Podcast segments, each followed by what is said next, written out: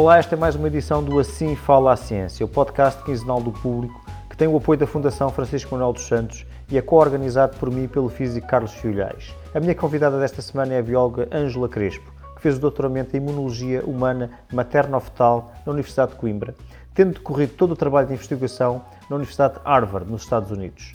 Desde 2016 que é investigador no Boston Children's Hospital, onde tem estudado as células Natural Killer, células que combatem infecções e células, tumora e, e, e células tumorais. Especificamente, a investigação da Ângela tem sido o estudo do papel destas células na proteção do feto contra infecções virais e bacterianas e, como muitos investigadores, mais recentemente tem-se dedicado a investigar os processos de inflamação associados à Covid-19. Foi também vice-presidente da PAPS, Portuguese American Postgraduate Society, sendo atualmente líder da secção de Boston dessa organização. Olá, Ângela, bem-vindo ao Assim Fala a Ciência. Olá, David, e agradeço imenso o convite.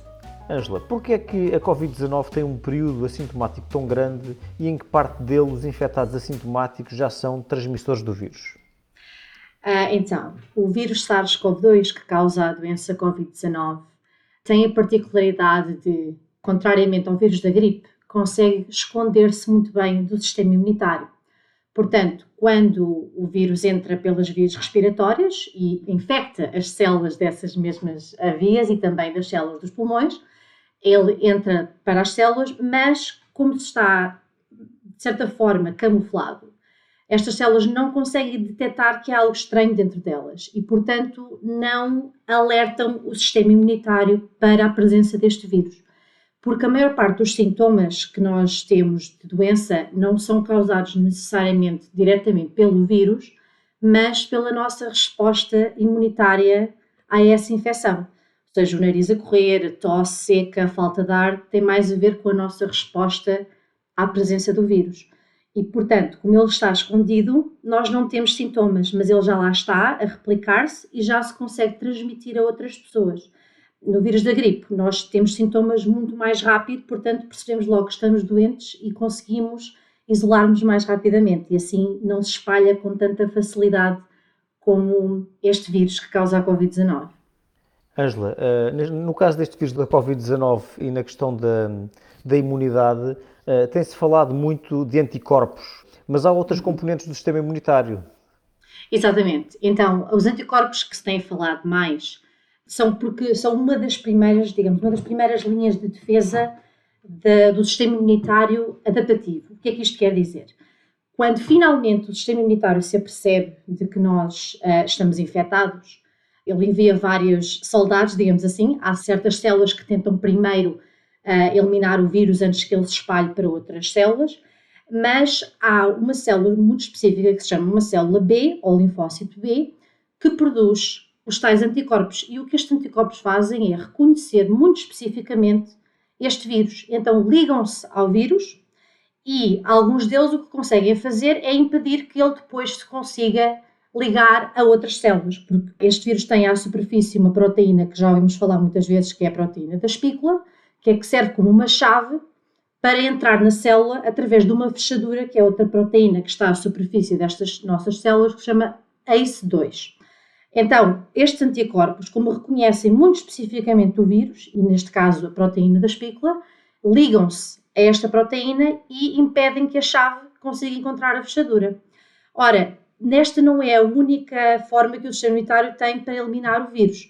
Portanto, os anticorpos são produzidos pelas células B e quando somos infectados pela primeira vez, vamos ter anticorpos que são gerados contra este vírus, que depois ficam na nossa corrente sanguínea e que se voltarmos a ser infectados, se ainda tivermos uma boa dose destes anticorpos no nosso corpo, eles conseguem então ligar-se ao vírus e impedir que ele nos infecte.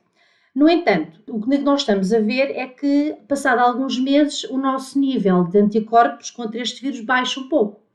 O que acontece é que as células que fazem estes anticorpos ainda continuam presentes no nosso corpo. Estas células B geraram aquilo que se chama uma memória. Como já encontraram o vírus pela primeira vez, produziram anticorpos, mas depois estas mesmas células multiplicaram-se e continuam presentes no nosso corpo, pelo que, se os anticorpos no sangue diminuírem, continuamos a ter as células que os produzem e que podem muito rapidamente repor os anticorpos necessários para combater o vírus.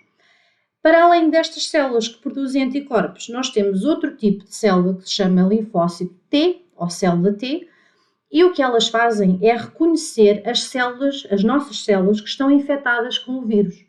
E ao reconhecerem, conseguem matar as células infectadas, impedindo então que este vírus se continue a espalhar. Estas células também são capazes de formar memória. Portanto, quando somos infectados a primeira vez, as células T conseguem reconhecer as células infectadas com o vírus, matam essas células e começam também a multiplicar-se para que da próxima vez que voltemos a ser infectados, tenhamos então um batalhão de células que já conhecem este vírus e que estão à espera de atacar.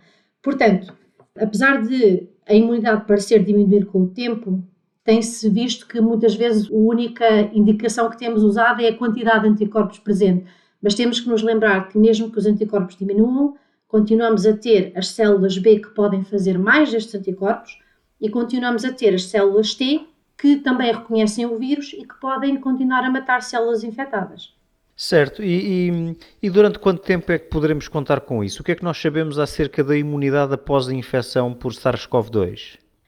Bom, como o vírus não tem estado, ainda não uh, está cá assim há tanto tempo como isso, não é? Há pouco mais de um ano, não sabemos o que é que acontece para além de um ano, não é? Então, tem havido uh, alguns estudos que têm um, tentado olhar então não só para a quantidade de anticorpos, mas também para a quantidade de células B específicas do vírus e também de células T. E então, muito recentemente, uh, saiu um artigo na revista Science onde algumas das pessoas que foram infectadas foram seguidas durante oito meses. E aquilo que se observou, pelo menos até agora, é que de facto, os anticorpos presentes no sangue vão diminuindo ao longo do tempo, ah, mas ainda, na maioria deles, ainda se revê bastante após cerca de 5 meses. As células B que produzem estes anticorpos também continuam presentes, pelo menos após 5 meses, mas diminuem. Mas as tais células T, que são as que reconhecem diretamente a célula infectada e conseguem matá-la, essas, ah, passado 8 meses, ainda continuam presentes em bastante quantidade. Portanto, neste mesmo artigo, apesar de terem sido uh, seguidos durante oito meses, aquilo que se viu é que, pelo menos cinco meses mais tarde, mais de 90% dos participantes no estudo ainda tinham tanto anticorpos como células T e células B. Portanto, podemos ver que há, há, uma certa durabilidade, não é? Mas vamos precisar de fazer mais estudos e de esperar mais tempo para ver que percentagem da população é que realmente fica imune durante mais tempo porque cada pessoa, cada caso é um caso, eh, não é? E nós somos todos diferentes, portanto, os nossos sistemas imunitários também são todos diferentes. E no que diz respeito às novas variantes que agora têm saltado para a ribalta, como é que essas novas variantes influenciam a imunidade adquirida para a Covid-19, tanto adquirida por vacinação como por uma infecção anterior? Pois esse é que é o maior problema da nossa imunidade, porque quando nós somos infectados pela primeira vez, o nosso sistema imunitário reconhece aquela variante do vírus e gera uma memória para aquela variante. Se nós somos infectados com uma variante que é muito diferente, ela pode ser diferente o suficiente para que o nosso sistema já não o reconheça como o mesmo vírus. Que é isso que acontece, por exemplo, com o vírus da gripe. Todos os anos há novas variantes que são tão diferentes que o nosso sistema já não as consegue reconhecer como o mesmo vírus e já não temos imunidade. No caso do SARS-CoV-2, este vírus que causa a Covid-19, ele não sofre mutações, ou seja, o código do vírus, que basicamente define como é que é a estrutura do vírus, ele não se altera com tanta frequência como o vírus da gripe. Mas, infelizmente, já temos visto algumas variantes, como temos ouvido falar nas notícias, como a da África do Sul, do Brasil ou do Reino Unido, que parece já sofreram algumas mutações que tornam algumas das componentes do vírus diferentes o suficiente para que o sistema imunitário já não tenha o mesmo tipo de memória. Isto principalmente porque, como eu disse há pouco, a proteína da espícula, que está à superfície do vírus e que serve como chave para entrar dentro das nossas células, é nesta proteína que se tem observado a maior parte das mutações. E, portanto, o nosso vírus gerou os tais anticorpos que conseguem ligar-se a esta proteína e impedir que ela encontre a fechadura para entrar nas nossas células, mas se esta proteína sofre alterações exatamente no lugar que é necessário para que ela encontre a fechadura e então já não temos anticorpos que reconheçam esse lugar, então já não consegue impedir que ela se ligue à fechadura. Ou seja, nós geramos imunidade contra uma variante do vírus, mas esta nova variante tem uma alteração exatamente no sítio que lhe permite então continuar a infectar e escapar ao nosso sistema imunitário. Para já, parece que uh, algumas das variantes são um bocadinho mais diferentes do original do que outras e, portanto, estas parece que conseguem escapar um bocadinho melhor à nossa imunidade, seja da vacina ou seja do é natural de depois termos sido infectados. Mas há, no entanto, há boas notícias. Por causa do tipo de vacinas que nós temos, especialmente as vacinas da Pfizer, da Moderna e da, da AstraZeneca, que são vacinas que, em vez de terem o, vírus completo, só têm basicamente as instruções para fazer uma proteína.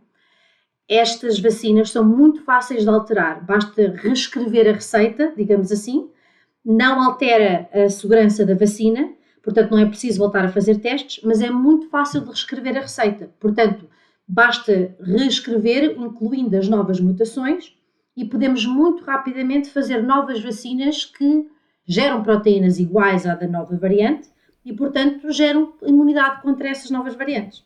Sim, eh, então falando, aprofundando mais o tema das vacinas, uma das vacinas que se tem falado mais nos últimos dias é a vacina da Universidade de Oxford e da empresa AstraZeneca, que tem essencialmente a mesma tecnologia do que a vacina russa Sputnik 5, ou seja, usam um adenovírus, um vírus modificado, para apresentar a proteína da espícula do SARS-CoV-2 ao nosso sistema imunitário. No entanto, uh, e a avaliar pelas eficácias, a vacina russa tem uma, uma diferença importante. Ou seja, a vacina russa usa dois adenovírus diferentes nas duas tomas. E isso parece resultar melhor. Uh, porquê? Uma das, uma das coisas que é importante lembrar é a diferença fundamental entre a vacina da AstraZeneca e a russa e entre a da Pfizer e da Moderna. Porque todas elas se baseiam em simplesmente dar ao nosso corpo instruções ou às nossas células instruções, uma receita para fazer um componente do vírus, que é a proteína da espícula, e como esse componente do vírus é algo estranho ao nosso corpo, é reconhecido como algo que tem que ser atacado pelo sistema imunitário. Portanto, as instruções que no caso da Pfizer e da Moderna são feitas de ARN ou RNA em inglês, e no caso da AstraZeneca e da vacina russa são feitas de ADN ou DNA, entram dentro das células, dão às células as instruções para fazer a proteína e depois a proteína é reconhecida pelo sistema imunitário como algo estranho e gera os tais anticorpos e células B e células T que geram memória para que quando venhamos de facto a ser infectados, o sistema imunitário esteja pronto para atacar. Ora, qual é a maior diferença entre as vacinas da Moderna e da Pfizer e as outras duas? Estas da Moderna e da Pfizer são feitas de ARN que, digamos assim, é como se fosse um papel um bocadinho mais fino então, o que acontece é que esta receita está escrita num papel que é muito fácil de degradar. E por isso é que elas têm que ser guardadas a temperaturas tão baixas. Enquanto que o ADN, que é usado para fazer as vacinas das outras duas, é um papel muito mais resistente. E por isso é que estas podem ser guardadas a temperaturas de frio normal, de frigorífico, a 4 graus. Ora, para além disso, estas vacinas de, de ADN, da AstraZeneca e a vacina russa Sputnik, têm um sistema para entrar dentro das nossas células que é um pouquinho também mais sofisticado que as outras duas. É como se fosse um carro com GPS que transporta então as instruções que estão lá dentro para fazer a, a proteína do, do SARS-CoV-2. Este carro é o tal adenovírus que consegue entrar dentro das nossas células muito facilmente e depois transportar esse ADN para dentro do nosso núcleo. E este ADN não se vai integrar no nosso genoma, portanto não há problema, passado algum tempo também vai ser degradado mas então, porquê é que é importante esta questão do adenovírus e no caso da AstraZeneca eles usarem o mesmo adenovírus nas duas tomas, ou o mesmo carro, vá, e na da russa usarem carros diferentes? Porque este carro também pode ser reconhecido pelo sistema imunitário como algo estranho, porque também é um vírus. É um vírus que foi muito modificado para que não cause qualquer tipo de problema, mas continua a ser um corpo estranho. Portanto, quando se leva à primeira toma da AstraZeneca, nós queremos gerar imunidade contra o SARS-CoV-2 porque são essas as instruções que vão lá dentro para fazer proteína do SARS-CoV-2.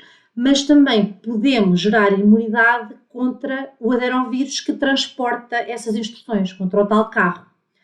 E quando levamos a segunda toma com o mesmo adenovírus, com o mesmo carrinho, então aí o nosso sistema imunitário pode já ter ganho memória contra ele e então ataca-o antes que ele consiga entregar as instruções às nossas células na segunda toma.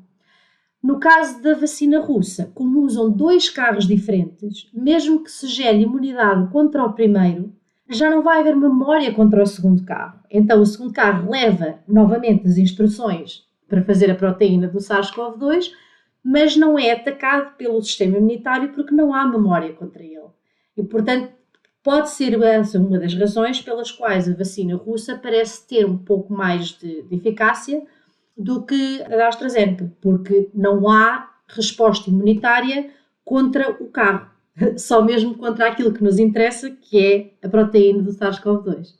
Certo. Uma outra questão que se tem levantado é se as pessoas vacinadas eh, podem ainda assim transmitir o vírus da Covid-19 a outras. Lá está. Essa é uma questão que ainda está a ser estudada, porque na maioria dos ensaios clínicos das vacinas, que entretanto já foram aprovadas, para avaliar se de facto a vacina era eficaz, aquilo que se fez foi o seguinte: metade das pessoas foram vacinadas com a vacina, a outra metade foi com um placebo, digamos que é como se fosse uma solução que não causa qualquer tipo de problema à pessoa, mas também não vacina, mas as pessoas não sabem o que é que levaram, se foi vacina, se foi um placebo. Porque temos que comparar dentro dos dois grupos qual deles é que se infecta mais. Então, o que, é que acontece? O que se notou nas vacinas que têm muita eficácia é que, dentro das pessoas que se infectaram, a maior parte delas estava no grupo que não foi vacinado. Ora, aquilo que se considerou uma infecção foi apenas as pessoas que tiveram sintomas. Portanto, sabemos que nas vacinas que têm muita eficácia, elas protegem muito bem de desenvolver sintomas ou de desenvolver doença grave. Mas não sabemos se algumas das pessoas que não tiveram sintomas também estavam infectadas, porque na maior parte dos ensaios as pessoas não foram testadas regularmente. No caso da Moderna e da Pfizer, isso não aconteceu. No caso da AstraZeneca, de facto, a maioria dos participantes foi testada todas as semanas. Por isso, eles puderam também detectar se havia infecções assintomáticas. E foi esses resultados que saíram agora há pouco tempo, em que se dizia que após uma toma da AstraZeneca, se reduzia em 67% a transmissão, ou seja, porque havia muito menos infectados assintomáticos no grupo vacinado do que no grupo que levou o placebo. Mas o número de pessoas em que isto foi avaliado não foi assim um número tão alto. Portanto, aquilo que nós temos que ver daqui para a frente é se há possibilidade de seguir algumas das pessoas vacinadas e perceber se por acaso algumas continuarem a ser testadas, mesmo sem ter sintomas, ver qual é que é a, a percentagem de pessoas que um, realmente está protegida completamente da infecção ou só dos sintomas. Como não sabemos, é por isso que é importante continuar a usar máscara, porque eu posso estar vacinado, portanto, eu estou protegida de sintomas, mas eu não sei se posso infectar-me e ao mesmo tempo continuar a ser um vetor de transmissão, ou seja, eu posso infectar outra pessoa. Portanto, eu devo continuar a usar a máscara para eu não passar o vírus a outra pessoa. E por causa disto é que precisamos de ter a maioria da população vacinada para evitar que o vírus se consiga espalhar. Porque se quase todos estiverem vacinados, então quase todos estão protegidos pelo menos de sintomas, e nesse caso, então aí já não temos o mesmo problema. Vacinas que de facto consigam proteger completamente a transmissão são aquelas que produzem o que se chama imunidade esterilizante. E essas vacinas são raras, nem todas o conseguem fazer. A maioria das vacinas que nós temos protegem-nos muito bem dos sintomas, mas não impedem necessariamente que tenhamos uma infecção assintomática. Certo, e falamos agora então de um outro assunto também relacionado, que são os medicamentos para tratar a Covid-19. Porquê é que o remdesivir deve ser dado numa fase inicial da doença e a dexametasona numa fase muito mais adiantada? Primeiro, para explicar mais ou menos o que é que cada medicamento faz. Como eu disse no início de, do podcast, este vírus consegue esconder-se muito bem do sistema imunitário. Já se está a replicar. O que o remdesivir faz é impedir que este vírus se replique e consiga continuar a infectar outras células.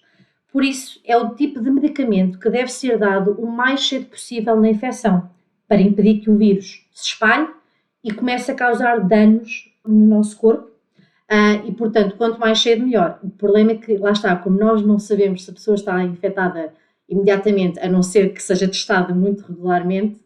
E quando já tem sintomas, infelizmente, já é uma fase um bocadinho mais avançada e, e nessa altura a infecção já pode estar tão espalhada que já é mais difícil de combater. Mas então é isso mesmo. Remdesivir é um antiviral, impede que o vírus se replique. Um problema deste vírus é que, como ele se consegue esconder do sistema imunitário, chega a um ponto em que causa tanto dano no nosso tecido e já começa a gerar tanto alarme que o nosso sistema imunitário entende, de certa forma, eu tenho mesmo que livrar disto. Então gera uma resposta muito exagerada. E é isso que acontece quando as pessoas têm sintomas mais graves. O sistema imunitário começa a atacar com demasiada força e gera aquilo que nós chamamos uma inflamação exagerada. E muitas das pessoas que têm outras doenças, por exemplo, cardíacas ou mesmo mais, mais, com mais idade, o que acontece muitas vezes é que o sistema imunitário destas pessoas tem a tendência também de já ter uma certa inflamação de base, ou seja, já tem a tendência de reagir um bocadinho, de uma maneira já um bocadinho exagerada. E é um pouco por aí que pessoas com outras doenças, hum, é assim que se explica que elas tenham então sintomas mais graves, porque esses sintomas já não são necessariamente causados pelos vírus, mas são causados pela resposta exagerada do sistema imunitário. E, e, então o sistema imunitário então, começa a causar danos ao nosso corpo, que é isso que nós não queremos também. O que é que faz a dexametasona? Dexametasona é um corticosteroide que serve para tentar inibir essa resposta exagerada do sistema imunitário. Portanto, só se deve dar dexametasona quando de facto os sintomas já são graves causados pela nossa resposta imunitária. No início da, da, infecção, nós queremos que o sistema consiga combater o vírus. Portanto, nessa fase, não se pode inibir o sistema imunitário. Só mesmo quando ele chega ao ponto em que já está a exagerar. Aí nós queremos diminuir essa resposta e, portanto, usamos um anti-inflamatório, que neste caso é a dexametasona. Falando em inflamação, eh, tu tens trabalhado em estudos de inflamação relacionada com o SARS-CoV-2. Podes falar-nos desse trabalho? Sim, sim. Então, no último ano, o tópico da minha investigação mudou um pouquinho, como aconteceu com muitos laboratórios. Uh, e o meu laboratório já trabalhava em inflamação uh, e em resposta imunitária a patogénios como vírus e bactérias. E um dos tópicos que o nosso laboratório uh, tem trabalhado bastante é aquilo que se chama morte celular inflamatória. E o que é que isto quer dizer?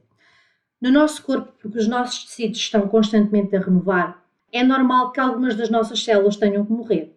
Ou então, às vezes, quando uma célula está a dividir e uma delas tem um erro que pode, por exemplo, levar a cancro, essa célula tem que morrer.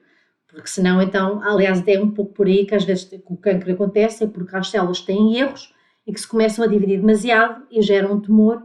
Mas estas células, normalmente, se os erros forem corrigidos, elas têm que morrer antes que isso aconteça. Esta morte acontece de uma forma muito controlada. O interior das células tem certas substâncias e componentes que, se saírem para fora das células, são tóxicos. Podem atrair o sistema imunitário e podem fazer com que haja uma resposta imunitária que também pode ser exagerada e que causa tal inflamação que, se for exagerada, não é boa para o nosso corpo. Então, a maneira como estas células morrem é, vamos imaginar que se a célula for um balão, este balão não rebenta.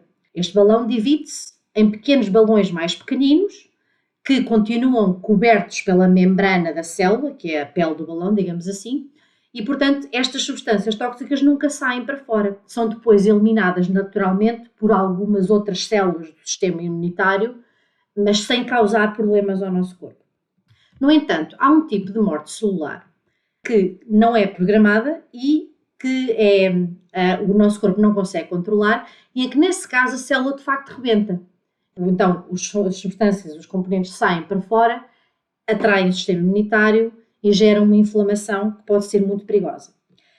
Ora, porque a Covid-19 é uma doença tão inflamatória, o nosso laboratório também um pouquinho já baseado naquilo que sabemos sobre o SARS, que foi o vírus, o coronavírus que apareceu em 2003, 2004, nós propusemos a hipótese de que talvez o vírus esteja a matar as células desta forma descontrolada. Ou seja, o vírus entra na célula, começa a replicar-se e acaba por matar a célula desta forma que faz com que ela rebente. Ao rebentar, então, vai então gerar esta inflamação mais generalizada. E é então nisso que temos estado a trabalhar, tentar mostrar se de facto é assim que o vírus mata as células e isso é essa uma das causas da inflamação generalizada que vemos na doença. Muito obrigado, Ângela. Termina aqui mais um Assim Fala a Ciência, um programa em que ouvimos cientistas portugueses pelo mundo da rede Global Portuguese Scientists. Daqui a duas semanas haverá nova edição, estando no meu lugar o Carlos Filhais. Até lá. Este programa teve o apoio da Fundação Francisco Manuel dos Santos.